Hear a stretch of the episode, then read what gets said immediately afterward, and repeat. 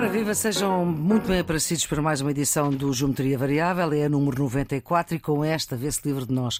Vamos de férias só por um tempinho, até setembro. O ouvinte também descansa de nos ouvir, mas se tiver saudade, já sabe, está tudo em podcast, tudo até na íntegra. Mas antes temos aqui uns assuntozinhos para tratar e antes do sumário, Carlos. O Presidente da República, nós sabemos, recebe toda a gente que lhe pede audiência, mas faz sentido receber um deputado que se vai queixar da segunda figura do Estado? Eu acho que o Presidente da República hum, deve receber qualquer eleito. Se dá razão ou não à queixa é outra matéria. Agora, bater com a porta e dizer que não fala, não parece que faça nenhum sentido. Nuno, faz sentido eh, que o Presidente da República receba um deputado que se vai queixar da segunda figura do Estado? Bem, o Presidente da República tem por princípio receber uh, urbi ad orbi e, portanto, nesse sentido, uma exceção seria difícil de, de, explicar. Estou de acordo com o Carlos, uma coisa é receber, outra coisa é dar razão. Portanto, enfim, uh, vamos ver como é que se passa essa, essa audiência e se o Presidente tem ou não algum, algum comentário ou alguma referência a fazer. Mas receber, enfim, parece-me que é natural.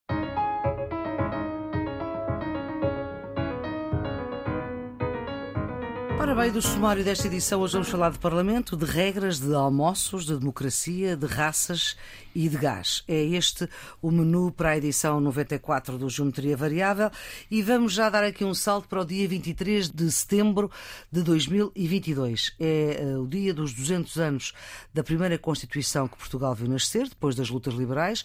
O Parlamento vai celebrar. Santos Silva, o Presidente da Assembleia da República, convidou e Marcial Rebelo de Sousa vai estar no Parlamento para essa cerimónia. Ele que é um dos maiores peritos em Constituições. Aliás, esta tarde na Antena 1 vamos ter precisamente o Presidente da República a falar sobre esta Constituição de 1822, fruto das lutas liberais e da independência do Brasil, que também faz 200 anos por agora, no dia 7 de setembro. Mas não é bem isso que nos traz aqui. A notícia da semana passada teria sido a disponibilidade de Augusto Santos Silva para se candidatar à presidência da República. É uma notícia aqui da casa, em resposta a Hugo Gilberto, do Jornal 2 da RTP. Mas André Ventura e a sua robusta bancada parlamentar disse que os imigrantes que vinham para Portugal de qualquer maneira e que o governo só se preocupava com eles e não com os portugueses que trabalhavam a vida inteira para sustentar o país. A intervenção começou a ser contestada por deputados de todas as bancadas. Eis que Santos Silva interrompe, lembrando o chão democrático daquele hemiciclo e que considerava que Portugal muito devia a muitos dos milhares de imigrantes que aqui trabalham e contribuem para a nossa segurança social. Estou a citar Santos Silva. Saída da sala em peso de deputados do Chega, a Ventura a querer censurar Santos Silva e a pedir uh, Santos Silva um parecer à primeira comissão, à Comissão de Assuntos Constitucionais, Direitos, Liberdades e Garantias. Nisto, há um almoço em Belém. Santos Silva tinha pedido 15 minutos ao Presidente da República, mas Marcelo transformou isso num almoço. Isto por causa dos tais 200 anos da Constituição Liberal. Marcelo vai receber Ventura, que se vai queixar. Bom, Nuno, o que é que isto nos diz da qualidade da nossa democracia? Diz-nos alguma coisa, mas uh, antes disso, hum. eu gostava de me associar a essa celebração. Haveremos, ter, haveremos de ter Com tempo de, de, falar uh, dessa data de 1822 e da, e da, aprovação da nossa primeira Constituição, ou seja, a origem do constitucionalismo em Portugal e que determina, digamos, tudo o que vem daí para a frente no século XIX. E isso vem do Porto, da terra de Santos Silva também. Mas nunca este tipo de episódios aconteceu no Parlamento português antes da chegada de um partido como o Chega. Isto significa, na minha maneira de ver, que o problema não está do lado do Presidente da Assembleia da República, do, o problema está do lado do Partido Chega. Lembremos que isso também já aconteceu, embora com menos frequência e menos intensidade, quando o Chega tinha apenas um deputado, uhum. com o Presidente Eduardo Ferro Rodrigues. Eu gostava de sublinhar, eh, primeiro, o Presidente da Assembleia da República nunca cerceou a liberdade aos parlamentares e mesmo ao deputado do Chega nunca lhe re retirou ou cortou a palavra. Ainda que regimentalmente o tenha esse, fazer, tenha esse poder. Ele e a todos os outros. Ele e a todos os outros. Claro. Portanto, nunca uh, retirou a palavra, nunca cortou a palavra. Esperou sempre pelo final da intervenção. Hum. Não entrou em polémica, não entrou em debate com o deputado. Mas no fim, quando entendeu que o deputado tinha ultrapassado alguns limites dos valores da democracia e eventualmente de valores constitucionais, chamou a atenção. E, portanto, eu acho que isso até faz parte dos deveres do Presidente da Assembleia da República. Isso aconteceu duas vezes e aconteceu em circunstâncias muito particulares. Primeiro, quando o deputado André Ventura se referiu ou fez, digamos, uma referência de culpa coletiva à comunidade cigana. De culpa coletiva, vou voltar a sublinhar. E agora, quando disse que uh, os imigrantes vêm para Portugal apenas à procura de subsídios, sem nada contribuir uh, para o país. O que, obviamente, não é rigorosamente verdade. Como disse, contribuem para a segurança social, uhum. contribuem para a economia portuguesa e deve dizer-se que muitos dos trabalhos que os portugueses não querem fazer são feitos pelos imigrantes. Dito isto, especulou-se muito que isto eh, o Presidente da Assembleia da República está a preparar a sua candidatura. Eu acho que, independentemente da intencionalidade ou da estratégia que possa haver por trás uhum. destas posições, quer de André Ventura, quer de Augusto Santos Silva, naturalmente que há consequências objetivas. E quer dizer, estas, estas tomadas de posição de, de André Ventura eventualmente podem favorecê-lo como, digamos, o partido antissistema, como o partido que é verdadeiramente a oposição ao sistema, e obviamente isso não deixa de reforçar, na minha maneira de ver, a posição de Augusto Santos Silva, que tem tido tem retidão na defesa dos princípios parlamentares, dos princípios da democracia, e se isso o favorecerá ou não na constituição de uma maioria, digamos, que o possa apoiar se algum dia eh, entender candidato à presidência da República, é um resultado objetivo de uma situação situação. Uhum. Não creio que isso tenha a ver com uma estratégia previamente definida. Ele diz que não rejeita em absoluto coisa nenhuma na vida política, portanto, mas que não era este o tempo de, de falar disso. Ele, Augusto Santos Silva. Carlos, o que é que isto nos diz da qualidade da nossa democracia? Bem, primeiro, o que se está a passar na Assembleia da República neste ano não é uma surpresa. Já aconteceu na legislatura anterior, só que André Ventura, na altura, era um deputado, agora é a terceira força parlamentar. E, portanto, abandono da sala, apresentação de iniciativas inconstitucionais, eh, incidentes regimentais, discursos tonitruantes aconteceram e vão acontecer. Não haja dúvidas sobre isso. Portanto, hum. vamos continuar a ter discursos que querem alimentar a narrativa do Chega como partido antissistema, como partido radical. A questão de fundo é saber se compete ao Presidente da Assembleia da República comentar os discursos dos deputados. E a minha opinião é que não compete. E acha que ele fez foi um comentário? Eu acho que ele fez um comentário. E não a defesa da não, casa? Eu acho que ele fez um comentário. Da casa, da casa Sim, do Parlamento? Eu acho que ele fez casa. um comentário. Ele tem a possibilidade, como o Nuno recordou e bem, de cortar a palavra e há, e há regras que não se podem ultrapassar, como por exemplo o insulto. Os deputados não, não se podem insultar. Agora, o Parlamento é a casa em que eh, os deputados têm liberdade de expressão. Aliás, há uma garantia constitucional, que é o princípio da irresponsabilidade, que diz que os deputados não podem ser perseguidos judicialmente pelas uhum. opiniões e votos que emitirem durante o mandato, exatamente para garantir a total liberdade da palavra. Uhum. Nós podemos discordar totalmente daquilo que um deputado disser, nomeadamente nas sessões, mas ele tem o direito de, de o fazer. E, portanto, eu acho que. O que é certo é que Santos Silva foi aplaudido por deputados de várias bancadas. Não, não tenho dúvidas. Uhum. E se eu lá estivesse, provavelmente também teria aplaudido Santos Silva para manifestar a minha discordância com, a, com aquilo que o, que o deputado uhum. Chega disse. Né? Agora, outra questão é saber se eu estou confortável com este entendimento do exercício de funções do Presidente. E, a despeito de Santos Silva ter depois posto água na fervura nas suas declarações, a verdade é que ele pré-anunciou a sua vontade de ser candidato a Presidente da República. E isso, isso não excluía. Levanta um problema. Mas isso foi depois. Não, e isso, com certeza. Sim. Mas isso levanta um problema a todas as intervenções parlamentares dele, porque fica um manto suspeita a ideia de que ele não é o porta-voz dos 230 deputados, não é, não é o, o representante da, da, Assembleia da República, não é a segunda figura no Estado, mas é um candidato putativo a Presidente da República. E, portanto, isto desvaloriza a leitura de qualquer iniciativa que ele faça no terreno parlamentar. A partir de agora. E eu devo dizer, eu devo uhum. dizer que concordo com uma tese de Paulo Rangel que diz que o Chega é o aliado objetivo do Partido Socialista. Porque... Não é só de Paulo Rangel. Sim, eh, o Rangel resumiu Sim. isso muito bem num, num texto de opinião. Porque se é verdade que têm discursos completamente diferentes e, portanto, não há aqui nenhuma suspeita de fazerem o mesmo discurso, a verdade é que os discursos se alimentam. Uh, o PS e Santos Silva, uh, na, nesse espaço político, ganha em dizer eu sou o intérprete dos valores reais da democracia contra estas tentações uh, totalitárias. E o Chega, que quer ter um discurso radical e antissistema, uh, ganha pergaminhos com a manutenção desse, desse discurso. Uhum. E, portanto, isto é algo que interessa aos dois.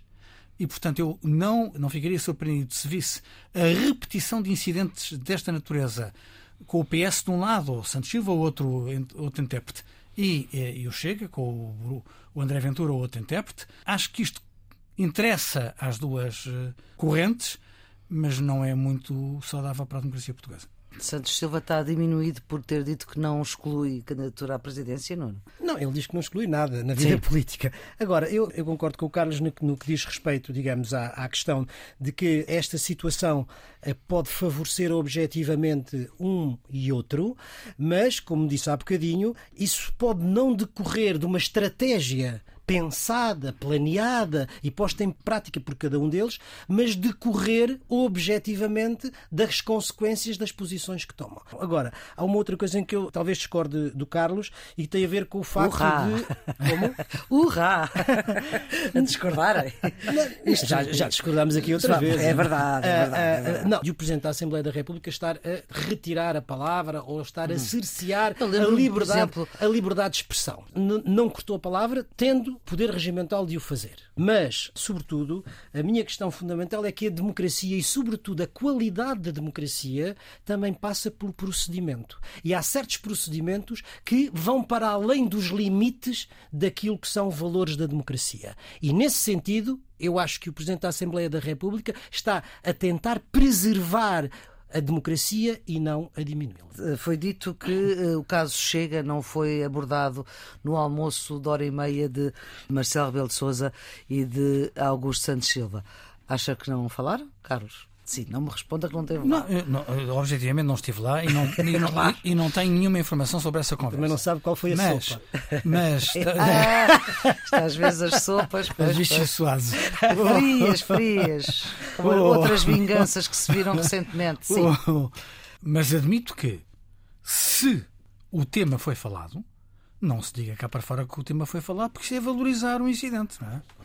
Ah, aqui concordo com sim, sim, sim. Não, não é mosca, não esteve lá, mas acha, mas acha que falaram ou não falaram? É, eu acho que isso é natural que tenham falado, mas também acho absolutamente essencial que não se diga que tenham falado e que isso não transpire para, para fora.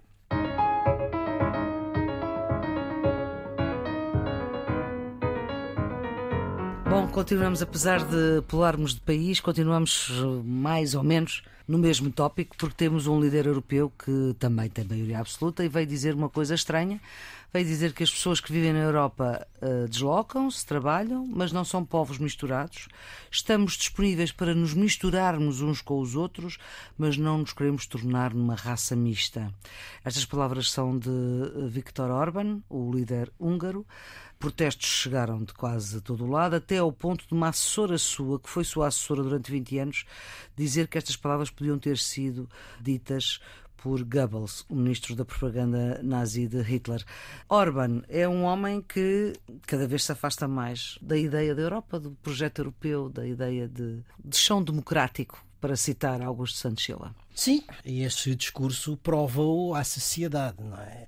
Bem, é preciso dizer que este discurso é proferido no quadro de uma universidade de verão, vamos dizer assim. Hum. Carlos, Carlos veja é lá, experiências da Universidade lá. de Verão. O que é que vai convidar? A, a, a Embail Tuznad, que é promovida pela comunidade húngara da Transilvânia, portanto, na Roménia, uhum. e foi o mesmo local onde, em 2014, Orban, pela primeira vez, disse que a Hungria iria ser uma democracia iliberal.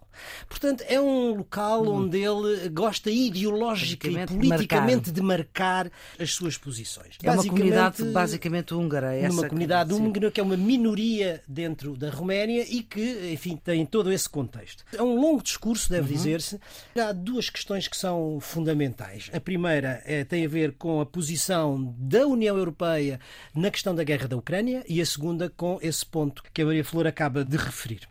Bem, em relação à posição da União Europeia, aquilo que ele faz é um discurso mais ou menos apocalíptico, a prever o declínio fatal do Ocidente e, no fundo, a ideia de que quanto mais armas o Ocidente der à Ucrânia, mais a Rússia vai empurrar o limite da frente leste da, da Europa e, eh, enfim, no fundo, o papel que os europeus deveriam ter era o de negociar a paz e não de promover a guerra. Nada de novo é a posição tradicional do discurso dos partidários pró-Putin e que ele tão bem tem interpretado, sobretudo até de uma forma clara, política e objetiva, na posição que tem tido sobre as sanções que a União Europeia o segundo ponto é de facto novo, em certo sentido, da forma em que ele a formula, e tem a ver justamente com a teoria da conspiração da grande substituição. O que é isto da teoria da conspiração da grande substituição?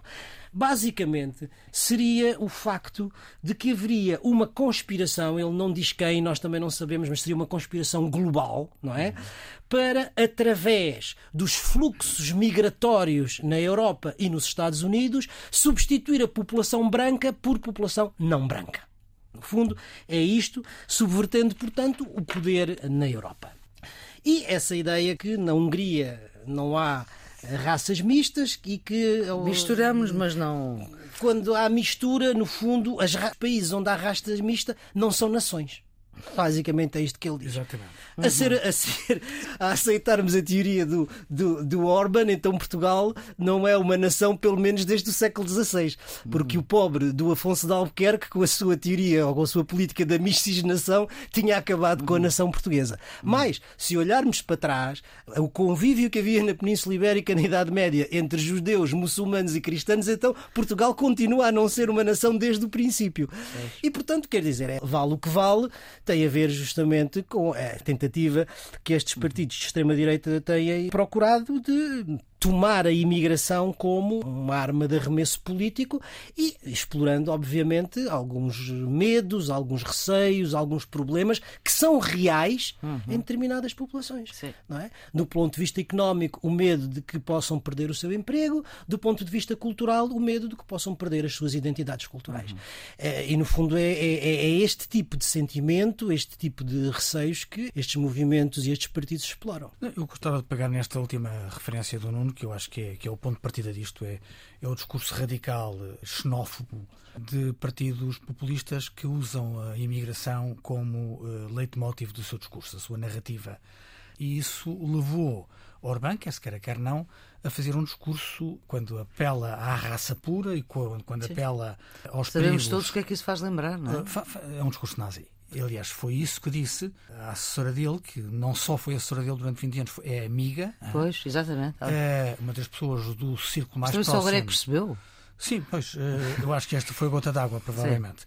Ela codificou o discurso como nazi, Sim. portanto, o, o, o, adjetivo é dela, e digno de Goebbels. Ela diz que, que Goebbels teria, teria dito aquilo. Os liberais no Parlamento Europeu já se estão a mexer. A Verhofstadt pediu a convocatória eh, de uma reunião de urgência do Parlamento Europeu, que eu acho que não vai acontecer, mas que demonstra bem o desconforto que em Bruxelas rodeia este discurso de Orbán.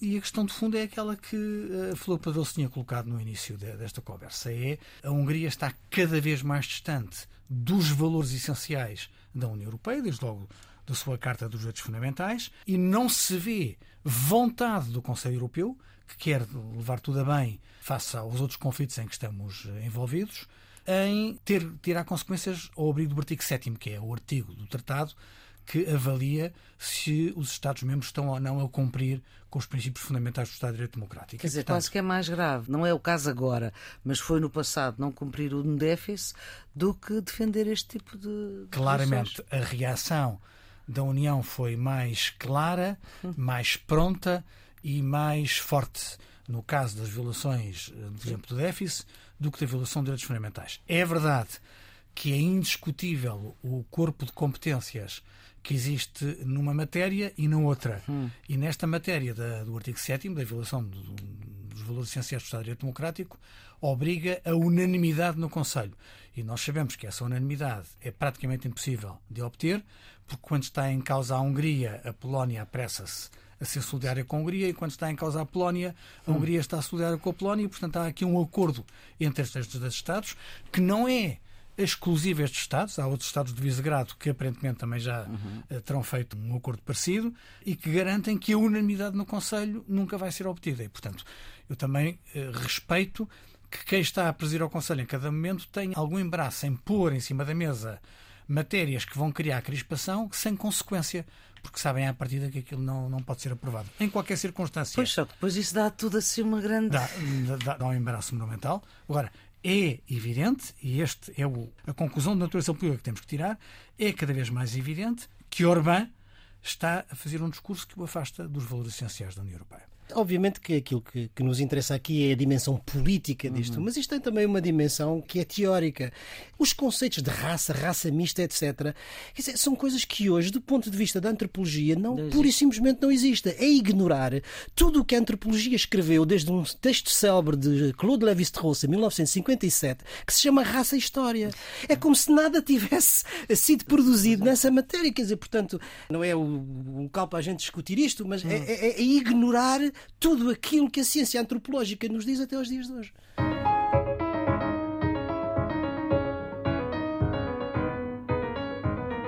Consequências desta guerra, temos que reduzir o consumo de gás pela Europa fora. Eh, houve um acordo na União, eh, mas sem votação. É um acordo político, não houve uma votação formal. Houve um consenso esmagador e apenas um Estado-membro uh, se opôs. Claro, tinha que ser a Hungria, isto segundo fontes diplomáticas citadas pelas agências internacionais.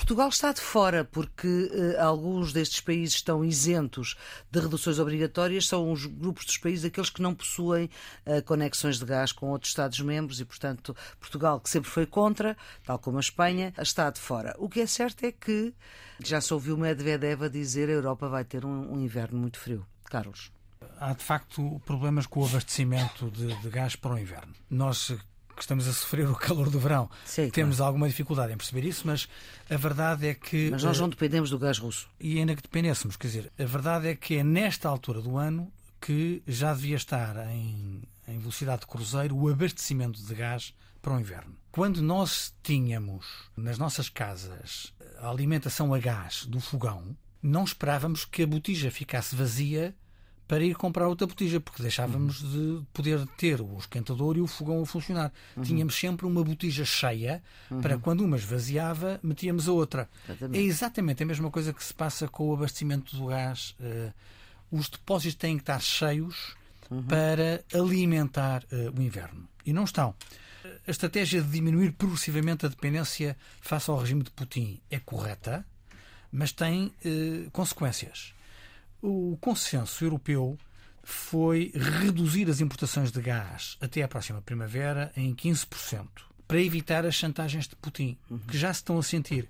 O que é que nós sabemos? Sabemos que o Nord Stream 2, que é o novo gasoduto que liga diretamente a Rússia e a Alemanha, continua bloqueado por razões administrativas que na prática são razões políticas. Claro. O Nord Stream 1, que deveria estar a funcionar normalmente, tem tido problemas técnicos nas últimas semanas. Isto são manobras de Putin para mostrar que está pronto a cortar o abastecimento em qualquer momento. Guerra Schroeder, o antigo chanceler alemão que presida o Nord Stream, uhum. está a manifestar a solidariedade com Putin, porque está em Moscou. Quando lhe perguntaram o que é que ele estava a fazer, ele diz que está de férias. Uhum. Moscou como destino de férias, enfim, é um bocadinho discutível. Agora, há aqui também problemas do lado europeu.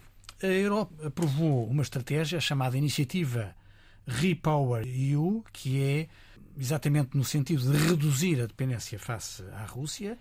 O Tribunal de Contas Europeu já avaliou a iniciativa e apontou deficiências estruturais. O que é que o Tribunal de Contas Europeu diz?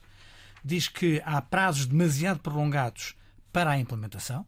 Uma vez mais, aquilo que nós já dissemos várias vezes aqui no, no Geometria Variável, que a Europa é pródiga em anúncios que depois tem dificuldade em concretizar. E, sobretudo, como os governos, como etc. os governos. o governo português, então, é, é especialista nisso. A excessiva dependência de contribuições financeiras dos Estados-membros. O que é que estamos a falar? A Europa, através do sistema de comércio de emissões, oferece para este Repower EU 20 mil milhões de euros. 20 mil milhões de euros.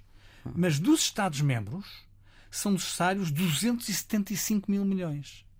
É verdade que os Estados-membros podem ir buscar esse dinheiro ao mecanismo de recuperação e resiliência, portanto, aos fundos Sim. Eh, que estão, que estão previstos. Mas significa retirá-los de outras coisas. Exatamente. Portanto, tudo isto não vai ser nem rápido nem pacífico. E eu admito que, que, vamos ter eh, alguns problemas. A situação de Portugal é, é muito específica. Nós eh, representamos apenas 0,4% das importações de gás da Rússia. Ah, então temos um bocadinho. Sim, mas é 0,4%. É não, é completamente residual. E no último acordo, já estão calculadas situações que eram situações que não respeitavam a especificidade uhum. de Portugal. Cito duas: as necessidades específicas da indústria e a situação de países com fracas interconexões energéticas. Ou seja, Portugal tem interesse estratégico em vender, em exportar energia que possa passar por aqui, desenvolvimento de gás, uhum. possa vir do Norte da África ou da, da, América, mas para isso precisamos de vencer as resistências da França, que são resistências tradicionais, que para defender a sua energia nuclear uhum. nunca desenvolveu a chamada travessia dos Pirineus, portanto, a capacidade da Península Ibérica a exportar gás através da, da França para o resto da, da Europa. Estas cautelas já estão na decisão final e, portanto, as resistências que o governo português colocou esta decisão eh, foram levantadas e, aliás, bem explicadas pelo ministro um, português. Nuno, isto, as consequências da guerra a fazerem sentir a toda a França. Claramente, isto tem justamente a ver com as consequências económicas da guerra. E Mas vamos que... talvez ao princípio acordo que a União Europeia conseguiu hum. uh, alcançar. É um acordo, em primeiro lugar, que foi alcançado em tempo recorde, foi muito rápido, certo. isso é importante. Uhum. É um acordo uh, flexível, que atende à especificidade dos vários Estados-membros e é um acordo muito razoável. O que é que é politicamente significativo? É a prova que os europeus têm consciência que estão a viver uma economia de guerra e que têm que responder. Segunda coisa significativa é que, com todas as suas especificidades, este acordo marca unidade política, mais uma vez, da União Europeia e deixa um recado a Putin de que não vai ceder e que se está a preparar para, aquele, para o tal inverno frio uhum. que o Sr. Medvedev refere. O que é que o acordo diz, em termos muito simples, na sua essência? Em primeiro lugar, que os Estados-membros voluntariamente. É, pois não é obrigatório. Não é obrigatório. Voluntariamente vão reduzir os seus consumos de gás até aos 15% e só em caso disso não chegar, de não é, ser suficiente, se torna obrigatório através de um mecanismo de alerta. No caso português, dentro da nossa especificidade, se esse mecanismo de alerta fosse invocado, poderíamos ir até aos 7%. Aos 7%. Mas é, enfim, uma hipótese uhum. ainda remota. Se nós pensarmos de um ponto de vista global, eu acho que isto é a resposta que a União Europeia tem a esta situação de estado de guerra e isso tem vantagens e inconvenientes para os dois lados. Uhum. Tem vantagens e inconvenientes para o lado russo, e tem vantagens e inconvenientes para o lado uh, da União Europeia em tempos diferentes. Se olharmos para a Rússia, a curto prazo, a Rússia encontrou alternativas para vender o seu gás, que não, que não vende ao cliente europeu, a China e a Índia, basicamente. Uhum. E temos o preços... pelo Sr. Lavrov pela, pela Essa África. é outra coisa que me preocupa. beneficia disso, de ter encontrado alternativas, e beneficia da conjuntura dos preços altos que advêm da raridade do bem no contexto da, da economia de guerra. Portanto, isso favorece, em certo sentido, a Rússia. Mas o que eu também ouço dizer os especialistas em energia é que isto, a longo prazo, vai ser muito prejudicial para a Rússia. Porque a Europa é, de facto, o seu principal cliente e um cliente fixo e certo. E mais do que isso, vai perder ao perder este cliente, uhum. vai perder o acesso à tecnologia mais avançada que é europeia e que permitiria o desenvolvimento tecnológico da sua indústria energética. O que é que os europeus ganham e o que é que os europeus perdem? Uhum. Bem, os europeus neste momento perdem porque estão nesta situação difícil, claro. mas isso também os obriga, por outro lado, a duas coisas. A ensaiar a poupança, que é por si só, uhum. dizem os especialistas nesta matéria, que eu não sou, mas tenho-os ouvido, é muito importante importante como hábito das populações. Pois, e... porque a diferença de menos um grau ou mais um ou grau. Menos um grau ou mais um grau uhum. no aquecimento, porque ao contrário do que acontece em Portugal, que o gás é usado sobretudo para a indústria, e, portanto tem um impacto na economia, uhum. na Europa Central é para o aquecimento das casas. E, portanto, se está a casa a 23 graus, ou 22 ou 21, isso tem imediatamente claro. um impacto no consumo do gás. Agora, a outra coisa é que vai obrigar os europeus a pensar a transição energética e, e isso é muito importante acelerar a transição energética. E aqui nós temos à frente um grande debate que ainda não está a ser travado, porque os vários países europeus têm soluções diferentes. Não é? Portanto, uhum. a, França, como o Carlos estava a dizer, tem a energia nuclear, a Alemanha não tem energia nuclear, a Espanha tem a energia nuclear, a Suécia a, a, ou a Finlândia não tem. Portanto, há modelo... Nós também não temos. Nós também não, não temos. Ter, algo sei. Eu Agora... acho que era tempo dos europeus de uma maneira geral e nós em Portugal de uma maneira particular, começarmos a fazer este debate que é um debate muito sério. Porque vale a pena ouvir aquilo que têm dito os ecomodernistas. Os ecomodernistas são pessoas que estudam estas questões relativas à mudança climática e que têm tido, enfim, algum desenvolvimento e aquilo que eles basicamente nos dizem é o seguinte: para atingirmos os, os níveis do Acordo de Paris e, portanto, uhum. conseguirmos travar a mudança climática, nós temos que mudar o modelo de desenvolvimento e isso significa acabar com os combustíveis fósseis, gás, petróleo e carvão. Resta-nos o quê? Restam-nos as energias renováveis e a energia nuclear. E aquilo que eles nos dizem é que para preservarmos o nosso nível de vida, as comodidades a que estamos habituados, não é? A andar de avião, a ter a casa aquecida, etc., nós temos que fazer aqui uma opção. Porquê? Porque enquanto a tecnologia da acumulação de energia eólica e solar não nos permitir isso, se calhar temos que complementar as renováveis com uma outra energia. E aquilo que eles dizem é essa não, outra é nuclear. Essa outra é nuclear, que os especialistas hoje dizem não é, que, que, não tem os perigos que tinham e que é menos poluente, é quase tão poluente como as, como as renováveis. Portanto, isto é um debate muito difícil. Não, é, é, outro tipo de poluição. É outro é uma poluição no tempo, é, tem riscos grandes. Não, não, Mas vamos, as... não vamos também benzer. Não, não, não estou a benzer, não estou a benzer. Estou a dizer que temos que ter, a, a fazer uma ponderação serena antes que esta coisa seja digamos, imperiosa e urgente sobre o que é que deve ser o nosso modelo de desenvolvimento futuro em termos energéticos. E isto não é um debate só para Portugal, sim, sim. é um debate, é um debate para a Europa no seu é conjunto. É um debate para o mundo. Exato.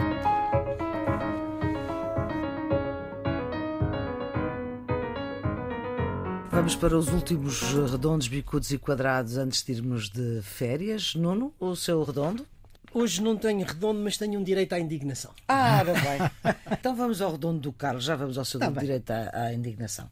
Tem redondo ou indigna-se? Tenho, uh, tenho redondo. Uh, é a visita de Estado do Presidente da República de Cabo Verde, José Maria das Neves. É a primeira visita de Estado deste Presidente de Cabo Verdeano a Portugal, onde participa num diálogo de presidentes com Marcelo Rebelo de Sousa, Carlos Villanova, Presidente da República de São Tomé e Príncipe.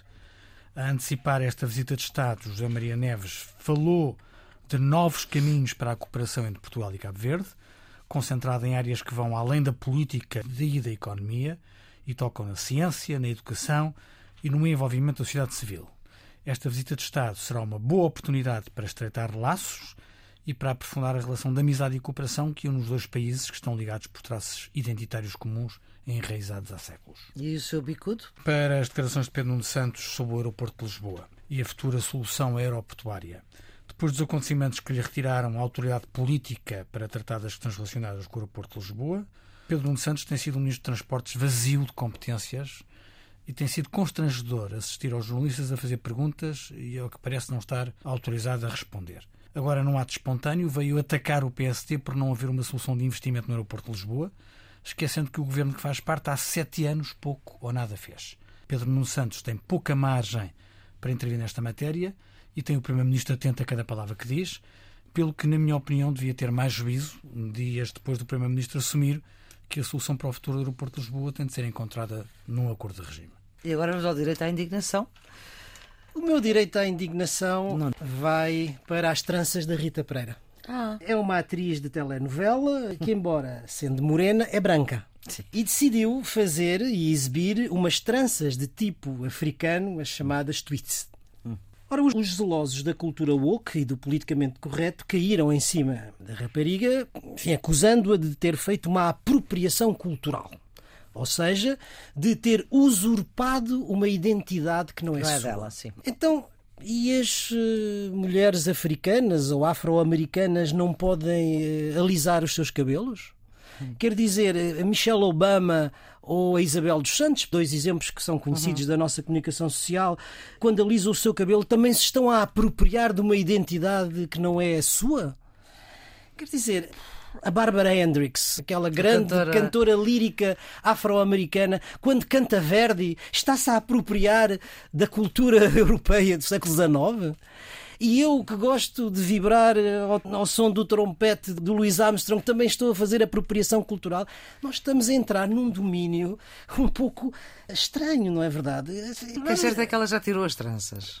Pois, repara, nada disto tinha grande importância se este extremismo identitário não gerasse igual extremismo identitário, eventualmente até mais violento, de sinal contrário. Certo que é isso que alimenta os Trumps e os Orbans. É. E isso já me E as preocupa. Venturas também. Eu, de qualquer forma, não estou a pensar usar tranças.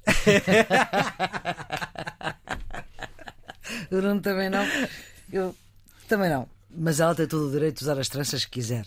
Completamente de acordo. Completamente. Do direito à indignação, Nuno, agora vamos para o seu bicudo. Vai para o fim do governo Draghi. Que não é eh, uma boa notícia nem para a Itália, nem para a Europa. Em poucos meses, eh, o governo Draghi recuperou a economia italiana, estabilizou a política no país e reorientou a política externa num sentido europeu. E, ao mesmo tempo, Draghi foi uma figura-chave na União Europeia e na relação da União Europeia com a Rússia durante este período da guerra da Ucrânia. Também aí a guerra da Ucrânia, porque os partidos que o sustentavam são pró-russos. Ora, a saída prematura de Draghi traz incerteza aos mercados financeiros, traz instabilidade política à Itália e traz, sobretudo, o espectro da chegada ao poder de uma coligação de extrema-direita que tem todas as consequências não só para a Itália, mas sobretudo para a União Europeia. Eu estou verdadeiramente preocupado com o que se passa na Itália. Vamos para o seu quadrado, Carlos. Vai para o acordo Rússia-Ucrânia mediado pela Turquia para a exportação de cereais. É a confusão total. A Turquia fez um papel importante, com o qual, aliás, deve dizer-se, ganhou acesso privilegiado aos cereais ucranianos, e a Rússia e a Ucrânia apertaram as mãos aos olhos do mundo para acordar um espaço para a exportação de milhões de toneladas de cereais, essenciais para garantir a estabilidade de preço a nível mundial e o acesso de vários países a esses produtos. No dia seguinte, a Rússia bombardeia o porto de Odessa, essencial para garantir a exportação destes cereais. Fica evidente que há má fé nas negociações, que a Rússia não está de facto interessada em soluções de paz. A Ucrânia vai insistindo na sua capacidade exportadora, mas a verdade é que hoje não sabemos com o que podemos contar. Foi um exemplo triste de diplomacia para as câmaras de televisão e de mais agressão para prosseguir a agenda expansionista de Putin. E onde também, também estiveram as Nações Unidas. O seu quadrado, Nuno? Vai para os lucros da Galp. Num ano, os lucros da Galp aumentaram 153%, de 166 milhões para 420 milhões nos primeiros meses deste ano. É preciso dizer-se com muita clareza que, em situação normal, é bom que as empresas gerem lucros.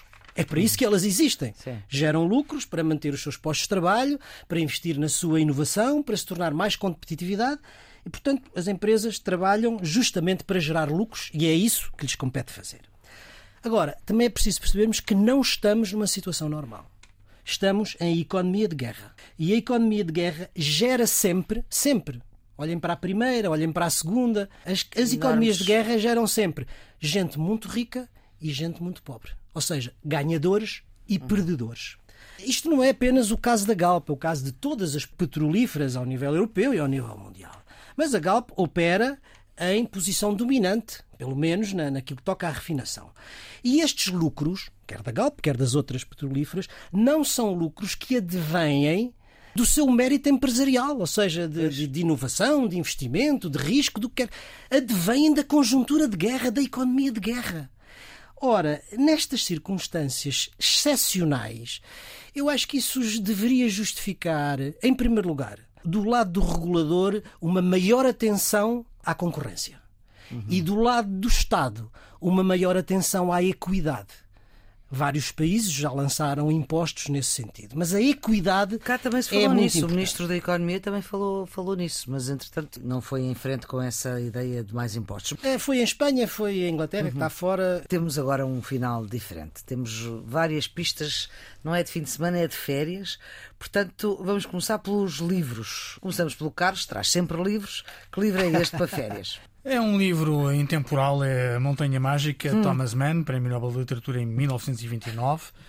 É um livro denso, Está-se a lembrar do mesmo que eu, que é que Cavaco Silva atribuiu esse livro a outra pessoa. é um livro denso, longo e profundo, uma leitura que não é fácil, mas merece uma dedicação que apenas nas férias nós podemos dedicar, Muito uma bem. introspeção daquilo que somos, um clássico intemporal que importa sempre retomar. Nuno, o seu livro. Eu não vou sugerir o Thomas Moro. Ah, Carlos, está a ver isto? Não, vou, É a sugerir, vou sugerir um livro de Diga. poesia de Maria Rosário Pedreira eh, que se chama O Meu Corpo Humano. Maria do Rosário Pedreira é uma das grandes figuras da poesia É, sim, portuguesa contemporânea e eu faço aqui a minha declaração de interesses, é uma amiga. E depois de alguns anos sem publicar, regressa agora com um belo livro que liga a arquitetura do corpo humano com as memórias, as emoções, as sensações e, como ela diz na sua própria poesia, volto porque preciso muito que me amem. Pronto, exatamente. Ela também é cantada. Estamos- a inovar aqui para, para as férias. Queremos uma série, Carlos. Causa própria, passou na RTP, está disponível na RTP Play, protagonizada por Margarida Villanova, Nuno Lopes, Ivo Canelas, Maria Rueff, entre outros. Uma produção da Arquipélago Filmes, da autoria de Edgar Medina e Rui Cardoso Martins, realização de João Nuno Pinto. A história de uma juíza numa pequena comarca portuguesa que tem de decidir em causa própria. Produção nacional com qualidade a não perder. Já no RTP Play, que é uma ótima plataforma. Nuno, Uma série que passa na Netflix chamada Emily in Paris. Emily em Paris. Uma série leve, divertida, luminosa e que se passa entre Chicago e Paris. Pronto. Trata-se da história de uma jovem marketeer americana, não é? de Chicago, que é contratada pela sua própria empresa para levar o marketing americano à filial francesa, enfim, na área do luxo. Tem tudo para, para nós nos divertirmos, quer dizer, eh, tem a concorrência das empresas, tem o mundo da moda francesa, o glamour, a paixão, a aventura e tem, sobretudo, a coisa mais interessante que é o choque de culturas entre os franceses e os americanos. Ela eh, chega ao escritório às 8 da manhã e o escritório está fechado. Claro. Porquê? Porque os franceses só chegam a partir das 10. ora. e se fosse em Portugal, depois iam beber um café. Filme, Carlos. A Mão de Deus, Paulo Sorrentino, um filme quase autobiográfico, ainda que pouco ou nada assumido quanto tal. Um retrato de uma Nápoles dos anos 90 que acompanha a história de um jovem e da sua família num período particularmente agitado na cidade italiana. Um filme atual sobre outra época com um olhar crítico para a arte do cinema. Nuno. Comentário português de Luísa Homem sobre Suzanne Davot. É quando eu cheguei à Faculdade de Letras de Lisboa, que há a meio dos anos, dos anos 70 já. Pronto, não dizemos há Eh, quanto tempo é que havia é. ainda eh, toda uma geração de intelectuais que, que ainda conheci, Vitorino Nemésio, David Mourão Ferreira, o António José Saraiva. Nunca conheci pessoalmente o Orlando Ribeiro e a Suzana Davot, mas eram Uhum. os dois grandes geógrafos, de, e ainda hoje são, São, claro. de referência da geografia portuguesa. E isto é um, é um documentário sobre a vida da Suzanne Davot, portanto, esta francesa que se apaixona por um geógrafo português e depois por Portugal, e, e se transformou, digamos, numa das referências fundamentais da geografia portuguesa. E queremos um espetáculo. Jazz em agosto, na Fundação Carlos Gulbenkian, vai na 38ª edição, começa já neste dia 30, prolonga-se até 7 de agosto, Primeira semana. com é? direção de José Pinto, um diretor adjunto da Gulbenkian Música, de Rui Neves, diretor artístico, uma oportunidade para viajar entre Chicago, Nova Iorque e Lisboa com os sons do jazz.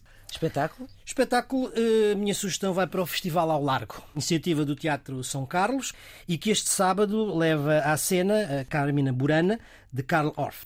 Sexta e sábado, no Largo de São Carlos. Eh. Para quem estiver interessado, aconselho que vá cedo, porque no sábado passado eu fui em cima da hora e já não encontrei lugar sentado. Portanto, e cedo, a que horas é que é?